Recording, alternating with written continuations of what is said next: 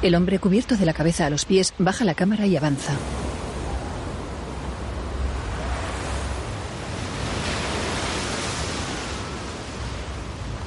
El hombre vuelve a enfocar con la cámara.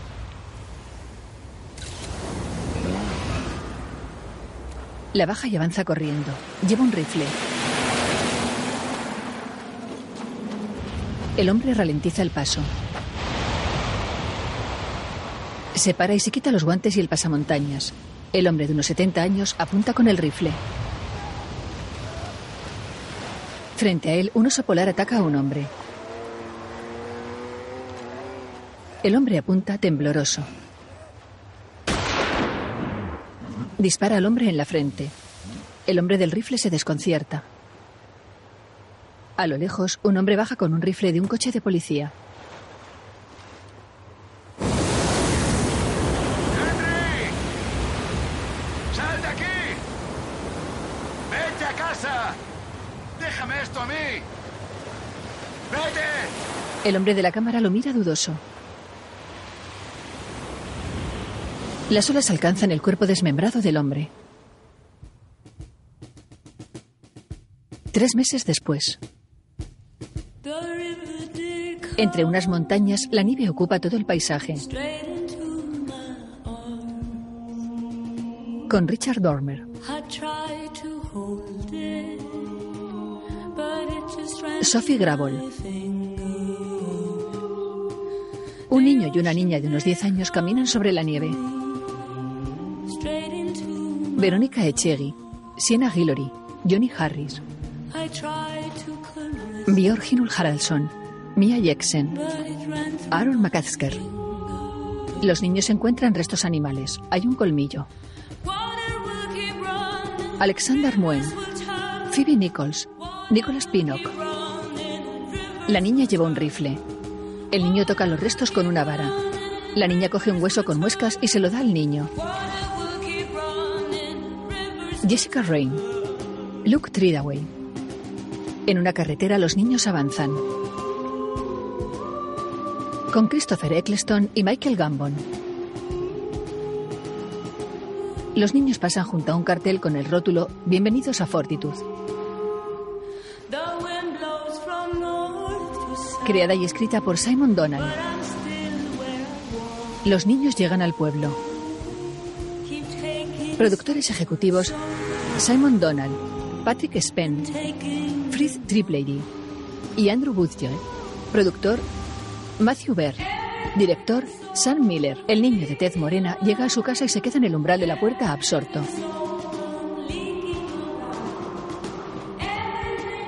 Una mujer de unos 40 años y tez blanca se acerca.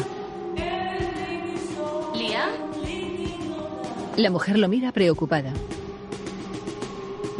¿Qué te ocurre? Liam cae al suelo.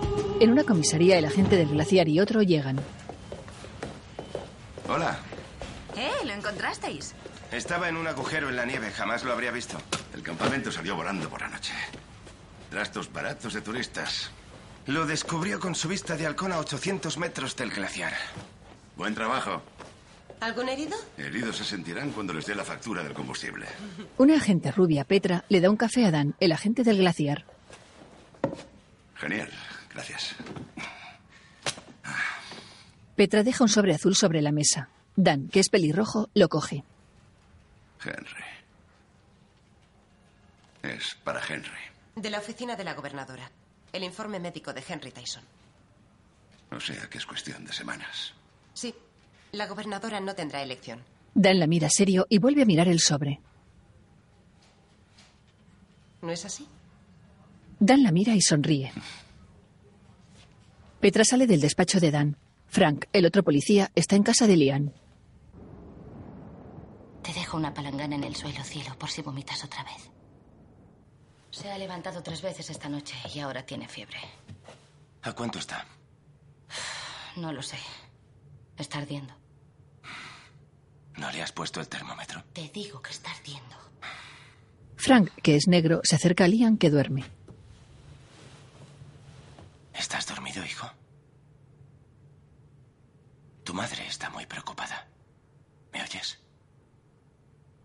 Liam, Liam sigue con los ojos cerrados. Frank le toca la cara. Estás bien, hijo. Liam. Frank aparta la mano y mira a Jules, que es blanca y está en la puerta. Creo que será mejor que llames al médico. Jules baja la mirada y se va. Vamos a aterrizar en el aeropuerto de Fortitude. Esperamos que el vuelo haya sido de su agrado y les agradecemos que hayan elegido nuestra compañía. Podrán recoger sus efectos personales en la sala a El capitán y el resto del equipo les deseamos una buena estancia. En el aeropuerto, un hombre se acerca a un chico de unos 30 años. ¿Vincent Rattray? Profesor Stoddard, hola, encantado de conocerle. Yo lo llevaré. Gracias. En Y coche, su investigación sugiere que compuestos industriales se están introduciendo en la barrera hematoencefálica de depredadores del Ártico. El canibalismo es un comportamiento psicótico. Osos devorando a otros osos. Es el último recurso de cualquier especie. Vincent mira un rifle. Oh, déjalo en el asiento de atrás. Acaban de terminar los meses sin luz, el oscuro invierno. La gente vuelve a entrar y salir, también los osos. ¿No les afecta al reloj biológico? ¿Al estado de ánimo? ¿La gente no padece depresión? Al contrario, siente euforia. Lo llaman glede. Gledy. Glede. Danés, sueco, noruego, islandés, lapón. Tenemos de todo y nunca sabes qué es qué. El viernes por la noche prepararé algo de cenar. Invitaré a Natalie. Creo que ya habré terminado mi estudio. Tenemos mucho de qué hablar, Vincent. El canibalismo no es el único comportamiento aberrante que vimos. Ambos bajan del coche.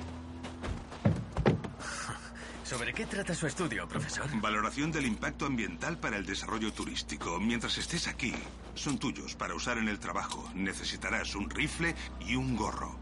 Uno molón, con orejeras. ¡Ay! Bienvenido a Fortitude. Stoddard sube al coche.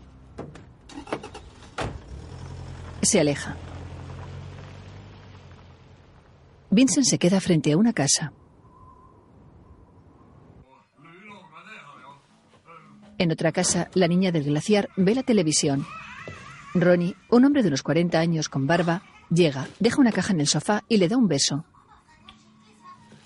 Leí una crítica sobre esto. Fue anoche. Decían que era el mejor proyector digital a la venta actualmente. Como el cine en casa, ¿eh? ¿No habías quedado con Liam? Está enfermo. Así que no vendrá. ¿Os habéis enfadado? No, Ronnie asiente. ¿Qué es eso? lo he encontrado. Ronnie saca el hueso con muescas de una bolsa. ¿Dónde lo has encontrado? En casa de Liam. ¿El padre de Liam sirvió en el ejército? Afganistán. Se licenció en febrero. ¿Es la primera vez que veranean en el Ártico? Sí. La doctora palpa el cuello de Liam, que tiene la boca abierta y los ojos cerrados. ¿Es grave? La doctora mira a Jules. Liam tiene paperas. Desde que vomitó anoche, no ha vuelto a abrir los ojos. ¿No se ha despertado?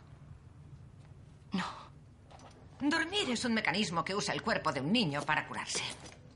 El cuerpo de Liam lucha contra una fuerte infección vírica. Cuando un niño duerme, es consciente de lo que pasa a su alrededor.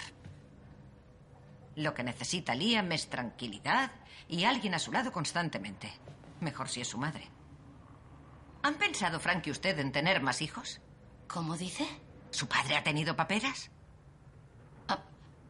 Bueno, nunca me ha hablado de eso. Pregúntele. Que me llame a la consulta si no las ha pasado. La doctora se va. Jules la mira extrañada.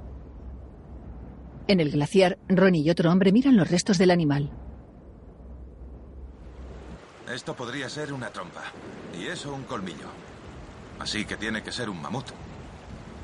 Un mamut prehistórico que se quedó congelado en el permafrost. Sí, pero deberíamos irnos antes de que aparezca un oso. Podríamos sacarle partido, Jason. Cuando la mina cierre no tendré absolutamente nada previsto. Nada ahorrado, nada. Ronnie baja la mirada. Carrie tiene 10 años, necesita cosas. Ronnie mira a Jason. Podríamos vendérselo al centro de investigación. como espécimen científico. Iríamos a medias. ¿Qué te parece? Jason se acerca al mamut. Subámoslo al camión.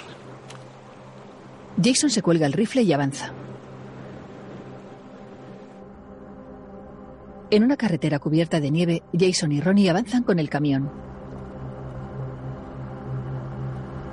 Desde delante, Ronnie mira los restos del mamut. En una sala, una mujer se acerca a Dan que mira una maqueta. Impresionante, Hildar. Y ahora mira. ¿Ves? Le han colocado bombillitas diminutas. Parece que cobre vida, ¿verdad? Dan le muestra el sobre azul. Es el momento de que Henry y tú superéis vuestras diferencias. ¿Llevándole la carta de su exilio? No puede morir aquí. Lo prohíbe la ley. Dan aparta la mirada. Es un anciano, está solo y se muere. Eres su amigo. Resuélvelo. La doctora se acerca. Margaret. Margaret mira a Hildar. Liam Sutter, 10 años. ¿Qué le pasa? Tiene paperas. Estoy segura al 99%. Pero ¿Pero qué? puede ser otra cosa. Hildar la mira confusa. Sí. Bueno, ¿y por qué nos lo cuentas? Porque su padre estuvo en Afganistán. Y en ese país abundan los casos de poliomielitis infantil.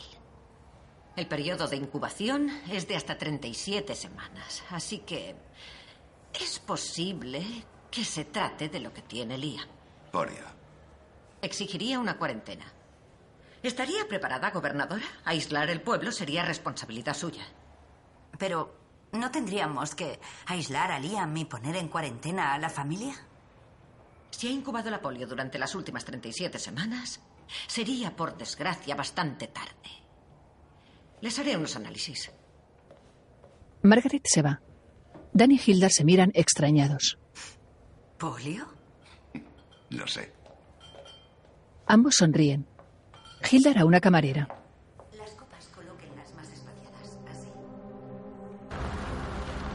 En la carretera, el camión sigue avanzando. Llega al pueblo y para frente a un almacén. Ronnie y Jason descargan los restos. Ronnie se agacha junto al mamut. Jason mira a Ronnie. Asienten. Ronnie se levanta. Cierran el almacén. Los restos yacen tapados con una lona. De noche, un coche para junto a un todoterreno. Frank abre la puerta del todoterreno y una chica de unos 30 años sube. Se besan. Se acarician la cara. Se separan. Frank la mira. Eres guapísima. La chica de pelo corto baja la mirada. Bueno, ¿te dedicas a rescatar cosas? Dime, ¿qué haces cuando ves a una mujer indefensa?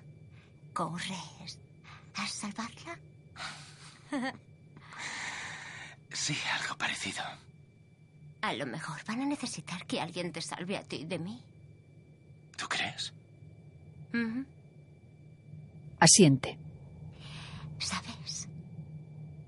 En este lugar Lo mira seria. hay cosas que te pueden atacar de repente. Frank aparta la mirada. ¿Cosas? ¿Qué clase de cosas? Monstruos. Monstruos. Ujú. Ni siquiera los verás, ni los oirás. Hasta que no estés entre sus dientes. La chica aprieta los dientes. ¿Sabes? La chica asiente. Y desaparecerán.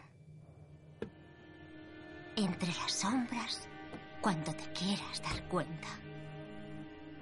La chica baja del todoterreno y apoya las manos en la ventanilla. Ahora se va con el coche. De día, las aguas del puerto están tranquilas. En el centro de investigación ártica, Ronnie observa una pared. Mira la foto del profesor Stoddart. Vincent pasa junto a Ronnie y deja sus cosas en una taquilla. Entra en un laboratorio donde una chica examina un reno despellejado. Hola. Vincent Rattray. Vincent asiente. Natalie Yelburton. Así que eres el que cree que los perfluoralquilos son responsables de las anomalías halladas en los renos. ¿Has leído mi ensayo? Por encima. ¿En qué consiste este experimento? ¿Este? Es la cena. En el aparcamiento, Jason se acerca a Stoddart. Le muestra una bolsa. Stoddart la coge. La abre, saca el hueso con muescas y sonríe. ¿De dónde lo ha sacado? Lo tenía en la boca. ¿En la boca? Encontré un cadáver, descongelado. Pelo áspero, rojizo y trompa. ¿Le han dicho que me lo diera? No. ¿Un cadáver completo? Jason asiente. Stoddart mira el diente y se sienta en el maletero. Desde otro coche, Ronnie los observa. Su valor para la ciencia es incalculable. Stoddart lo mira. ¿Usted cómo se llama? Jason. Bueno, deme una cifra precisa de lo que es incalculable. ¿Qué insinúa? ¿Cuánto vale? No tiene precio. No, verá, ¿cuánto vale para usted? ¿Cuánto me daría por él el centro de investigación? No, yo... No, escúcheme. La ley en torno a hallazgos de esta naturaleza es muy clara. ¡Eh! Jason le da un golpe. Jason se va. ¡Sé cómo se llama! ¡Se llama Jason! Stoddard se frota la cabeza. ¡Jason! En la comisaría, Petra lleva al amante de Frank a la sala de interrogatorios. Petra se va. Más tarde, Dan llega a la sala. ¿Sigues trabajando en el hotel? Sí. ¿Te ha hablado alguien de Fortitud del incidente o... ¿Te ha dado razones para pensar que estaba al tanto del incidente? No. Tengo la obligación de preguntarte si te sientes a salvo en Fortitud. Sí. Tengo la obligación de preguntarte si has hecho planes para irte de Fortitud. No. Porque si los haces tienes que decírmelo. De lo contrario, cometerías una violación de tu autorización y podrían retirártela. La chica asiente. Dan la mira inquieto. ¿Estás viéndote con alguien? La chica ríe. ¿Es una pregunta oficial? Oficialmente, no le incumbe a nadie. La chica asiente. Vale. Se levanta. Dan la mira sonriente. Gracias. La chica se va. A través del cristal, Dan mira cómo se va.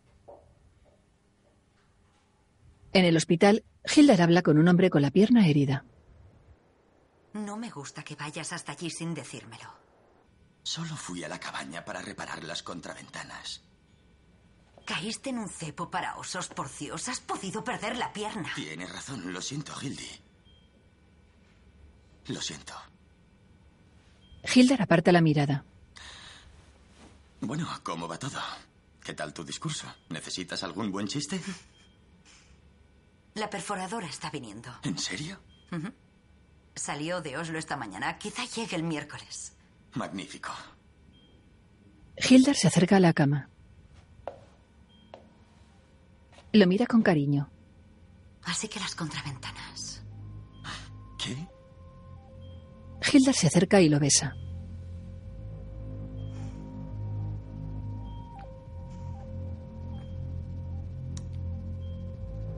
Lo mira y sonríe. Me estás mintiendo, Eric. Lo besa y se aleja. En una sala, Hildar ensaya frente a unas sillas y junto a una pantalla. Vivimos en un lugar de la Tierra que garantiza una vida tranquila. La luna de miel, una noche de emoción y magia, emoción y magia. Eric me llevó a lo alto del glaciar con una tienda de campaña.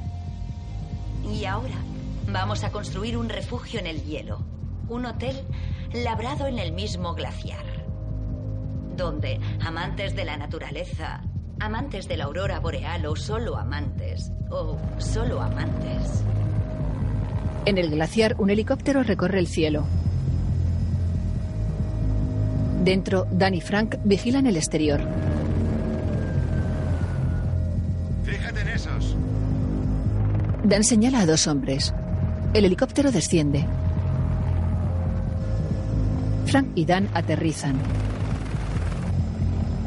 Bajan. Buenos días. ¿Cómo están? Policía de Fortitude. Guardan las placas. Vaya. Observo que no llevan rifles de caza para protegerse de los osos polares. Entiendo. Entiendo, señor, por qué lo dice. Bien. Pero el periodo de espera para conseguirlo hizo que esa precaución no estuviera a nuestro alcance. Así que es lo que hay. ¿Cómo ha dicho? ¿Qué es lo que hay? Verá, viajamos hacia el interior. No hay osos. No hay osos en el interior. Exacto, no los hay. Eh, Lo que mi amigo quiere decir es que los osos polares son depredadores costeros y nosotros no viajamos por la costa, de modo que las precauciones no son aplicables, dado nuestro itinerario. Dan se aleja. ¿Qué tal? Bien. ¿Qué hace?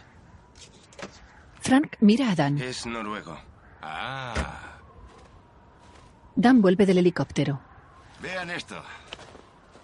Una foto. Un oso polar les devorará antes de que hayan muerto. Una vez que los agarre, empezará a devorarlos.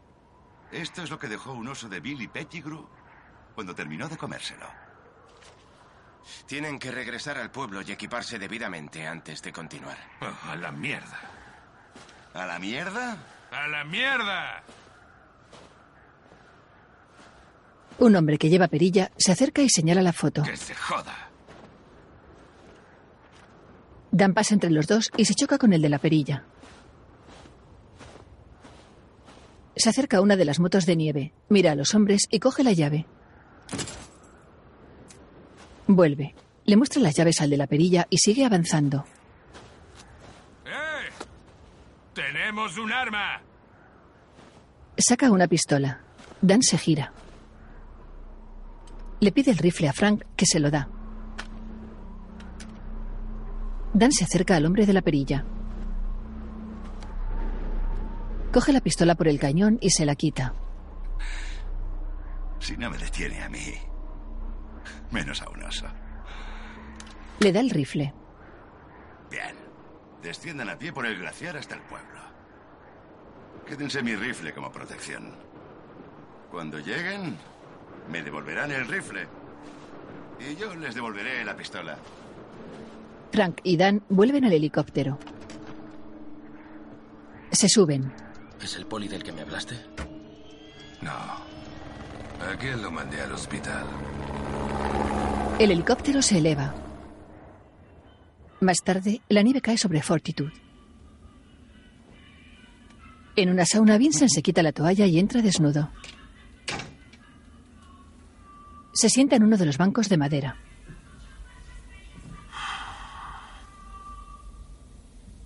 A su derecha, un hombre corpulento se levanta y se va. Vincent se recuesta y cierra los ojos. Una chica de unos 30 años, Natalie, entra. ¿Te importa que ponga más vapor? No. Vincent se tapa los genitales. Natalie se acuesta. Vincent agacha la cabeza. Mira el reloj de la pared. He de salir. Se levanta. Sale de la sauna. Sigue tapándose los genitales. Se resbala y se cae. En un bar, Vincent se pone hielo en la frente. ¿Cerveza? Para la contusión. ¿Llevas vino a casa del profesor? Sí. Natalie saluda a Dan que pasa junto a la ventana. ¿Quién es? El comisario. ¿Es un comisario bueno o uno malo? Nadie lo sabe. ¿Por qué no? En Fortitude hay dos normas fundamentales. Necesitas tener un techo sobre tu cabeza y ser capaz de mantenerte. Por lo tanto, todos tienen trabajo. No hay pobres y por consiguiente no hay robos. No hay delitos. Y siempre somos felices. O sea, que no tiene nada que hacer. Y por eso nadie sabe si es un comisario bueno o uno malo.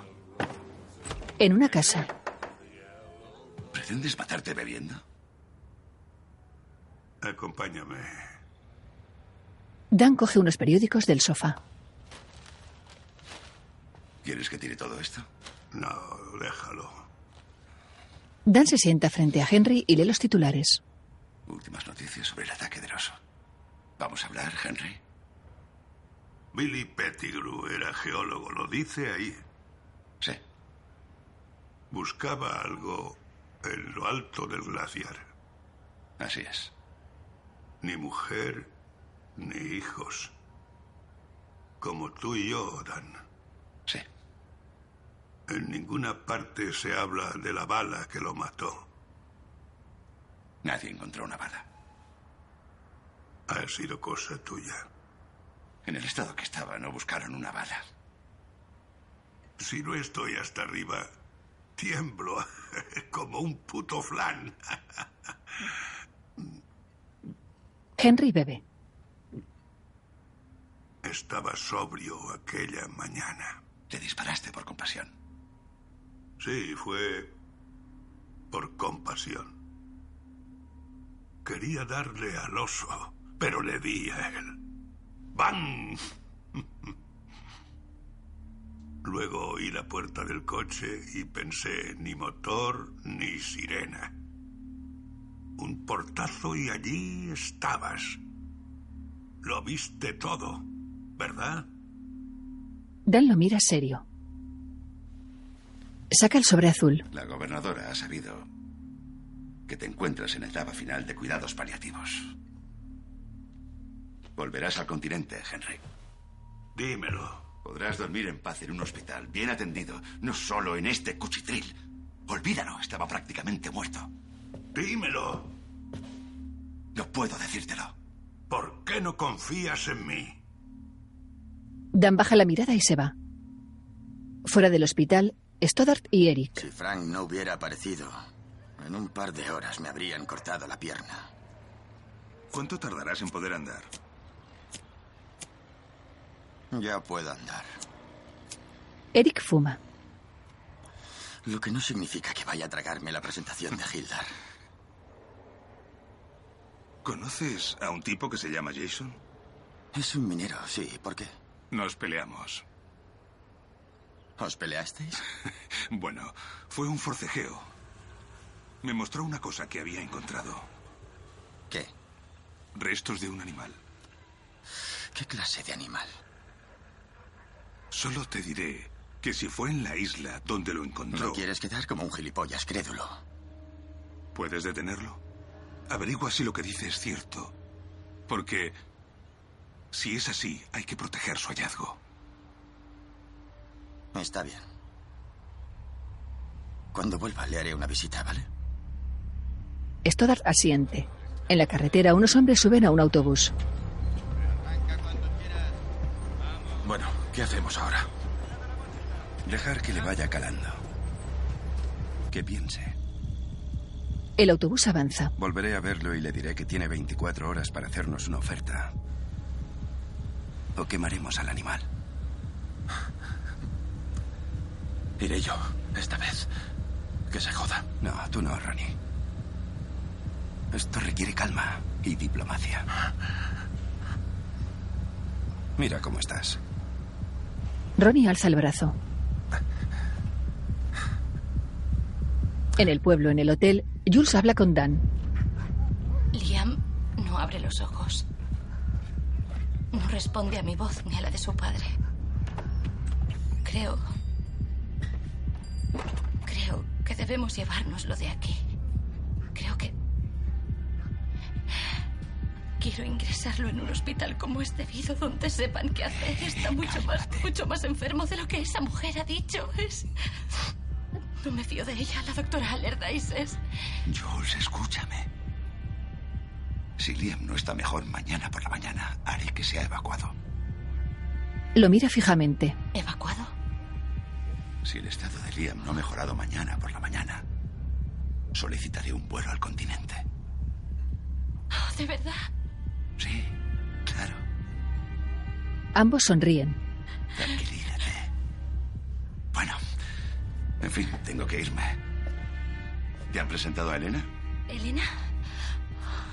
Hola. Hola. Tú debes de ser Jules. Sí, exacto, Jules Sutter. ¿Estás casada con el de búsqueda y rescate? ¿El nuevo? Ah, ¿conoces a Frank? Ah, bueno, sé quién es. Jules desdibuja la sonrisa. En el despacho de Hilda. ¿Cuánto cuesta una perforadora de hielo? Tranquilo, recuperaremos el capital invertido muy pronto. Creo que te lo estás jugando todo a una sola carta. No queda más remedio. Ya lo sabes, la mina está agotada, no hay futuro salvo el turismo, ¿no crees? Turismo. Es lo único que significa para ti el glaciar, ¿verdad? Significa que los negocios sigan haciendo negocio. Tiendas, bares, hoteles, restaurantes, oficinas de empleo, material de No acampada. ganarás la discusión recurriendo al chantaje. ¿Qué emocional. discusión? No hay ninguna discusión. ¿A qué viene todo esto de repente? Stoddard baja la mirada. Hildar se levanta. Me has asegurado en todas las fases de planificación que las conclusiones de tu estudio permitirán el desarrollo del proyecto del hotel en el glaciar. No te he dado. He comprometido fondos Jamás te he dado una garantía al 100%. del dinero público. Hildar. Me lo prometiste, Charlie. Stoddard la mira serio. Hildar se aleja. Mira por la ventana. Bien. ¿Va a permitir tu estudio la aprobación del proyecto del hotel en el glaciar o no? ¿Y si se encontrara algo allí y tuviéramos que protegerlo? Hildar lo mira extrañada. ¿Qué? Algo que, que estuviera bajo el hielo. Sí, pero ¿qué? Stoddard se levanta. Charlie. Coge el abrigo y se va. Hildar baja la mirada. Fuera del almacén, el viento agita la nieve.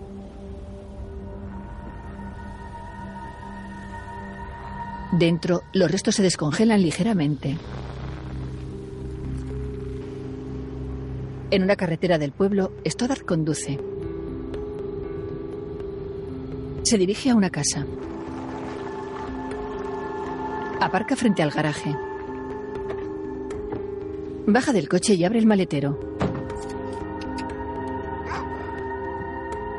Un perro baja y se acerca a la puerta. Stoddard abre. Ambos entran. Stoddard deja la compra y se quita el abrigo. A través de la cristalera mira el glaciar.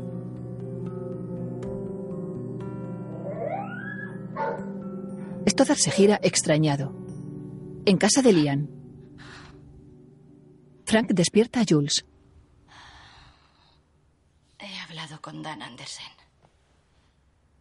¿Has hablado con Dan? Jules sale de la habitación de Lian. Frank la sigue. ¿De qué habéis hablado? Me ha dicho que si Liam no ha mejorado por la mañana, pedirá que sea evacuado al continente. ¿Has hablado con... ¿Por qué? ¿Por qué lo has hecho? Has actuado a mis espaldas. Tiene paperas, ¿Y por si es otra cosa? Cuida de él. ¿A dónde vas? Jules. Jules sale de la casa. Frank sale y mira cómo Jules sube al coche.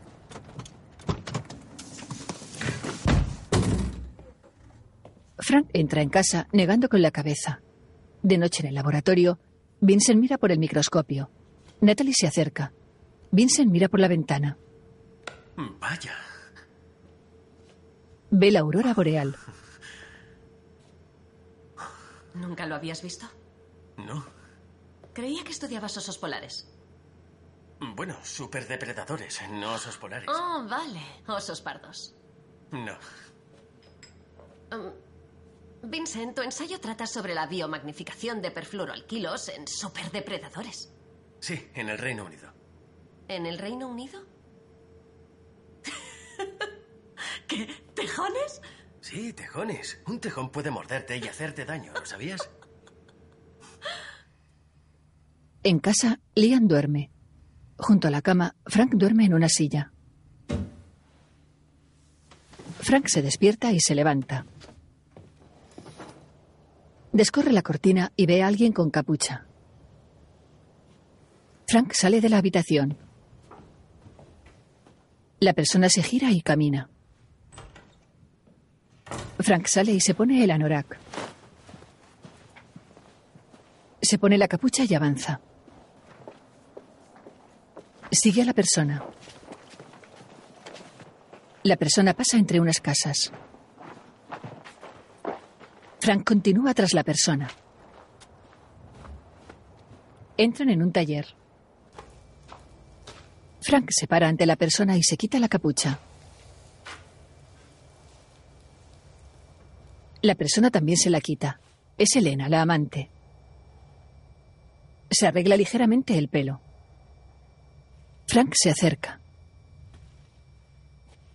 Elena lo mira a los ojos. Traga saliva inquieta. En la calle, Jules camina por la calzada. Cruza la calle. Pasa junto a un bar. En la puerta un grupo charla. Jules sigue caminando y se para frente a una ventana. Entra por la puerta lateral. Dentro un grupo actúa.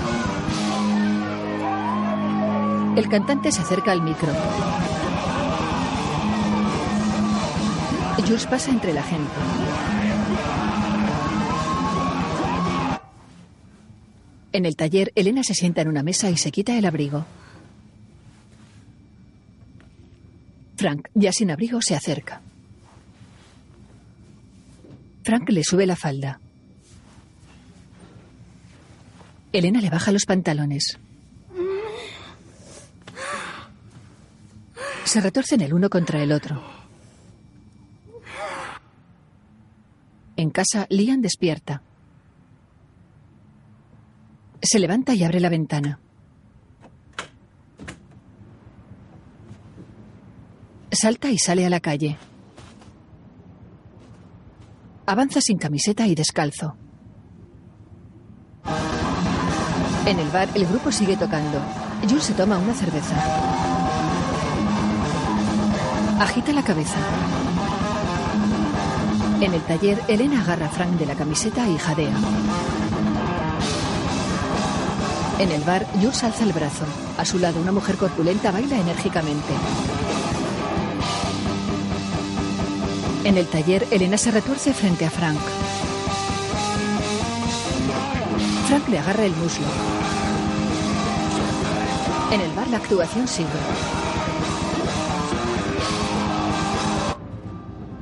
Fuera, Dan sube una colina.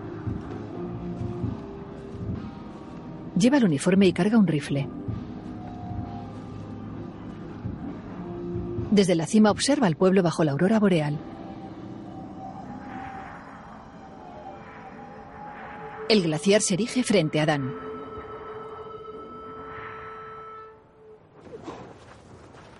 Más tarde, Frank vuelve a casa. Cierra la puerta y se quita el abrigo. En el baño, Frank se lava la cara. Se mira al espejo. Lleva la camiseta llena de sangre. Se la quita, se limpia el pecho y la tira a la basura. Abre el cesto de la ropa sucia y coge otra camiseta. Se la pone y se vuelve a mirar al espejo.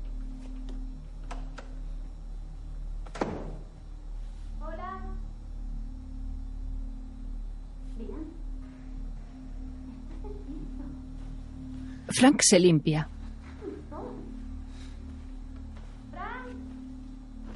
Deja la toalla. Cariño, ven aquí. Jules abraza a Lian. Frank llega. Jules mira a Frank. Ambos se sientan en la cama. Mi soldadito. Le ha bajado la inflamación. Sí. Frank mira a Jules. Tengo hambre. Ambos sonríen. Jules se levanta. Lian mira cómo se va. En su habitación, Elena se tumba en la cama. Abajo, Dan entra en el hotel. Cruza la entrada. Sube las escaleras. Recorre un pasillo y se para frente a la puerta número 5. Se dispone a llamar.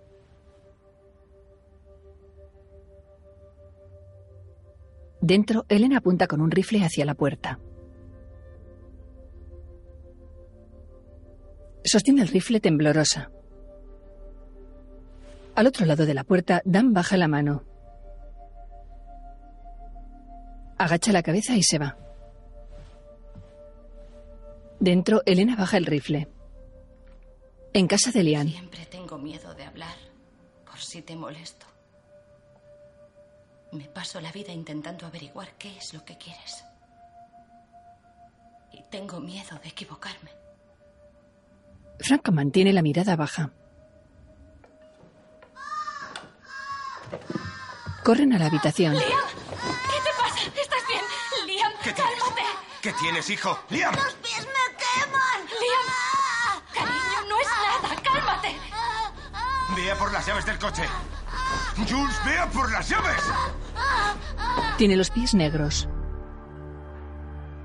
En comisaría, Dan toma una copa. Deja el vaso en la mesa. Se sirve otra. Hildar llega. Charlie Stoddard dice que ha encontrado algo y no va a darnos el visto bueno. ¿A qué se refiere? ¿Qué se ha encontrado? No me lo ha dicho. ¿Gobernadora? En fin, no me lo ha dicho. Hildar se va con el asistente. Dan mira cómo se alejan y se toma la copa.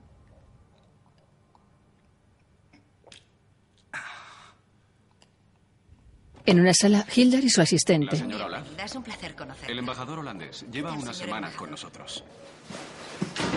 En el despacho, Dan sale golpeándose con la puerta.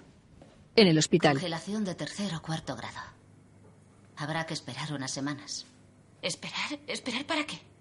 Para extirpar el tejido necrosado. Quizá amputar. El médico les explicará. No entiendo cómo han dejado que le pase esto a un niño. la sanitaria se va. Jules la mira seria. Frank mira a Lian que descansa en una habitación. Jules se gira y también mira a su hijo. Lian duerme. ¿Qué has hecho?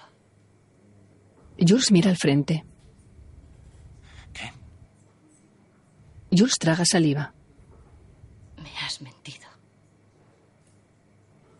Jules, eso no es cierto. Le dejaste solo. Debió salir en tu busca. Salió a la calle porque tú no Por estabas. favor, Jules, ahora no.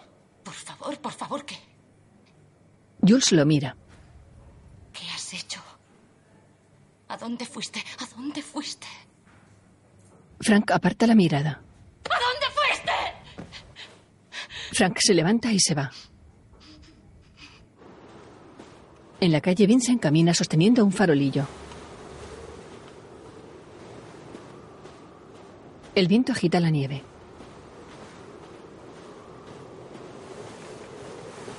Vincent se dirige a la casa de Stoddart. Se acerca a la puerta de cristal. Mira hacia el interior. Hola. Vincent golpea el cristal. Profesor Stoddard. Se aleja de la puerta. Rodea la casa. Sube unos escalones exteriores. Vincent mira a través de la cristalera.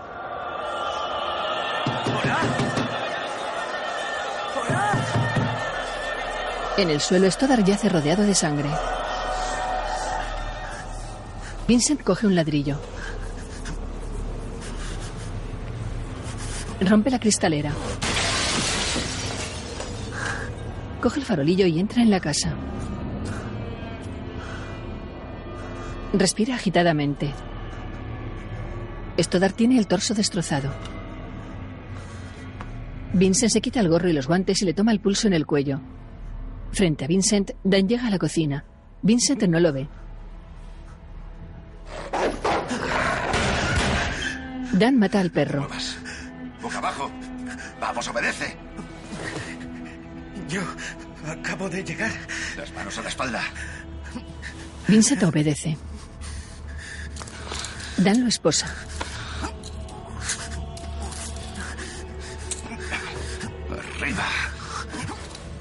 Dan lo levanta. Por favor, acabo de encontrarlo ahí. Lo saca de la casa. De rodillas. Yo no. Quieto ahí. Dan vuelve a entrar. Se agacha junto al cuerpo mutilado de Stoddard. Le enfoca la cara con la linterna. Próximamente. Tenemos un gravísimo problema. No creo que fuera atacado por un oso. ¿Qué estuvo haciendo esta tarde? ¿Eh? ¿Hizo algo que no debía? He oído que le ha pasado algo a Liam. Es más grave. Le he dicho al inspector Morton que le prestaremos la máxima colaboración. Váyase de aquí. Natalie también debió estar allí.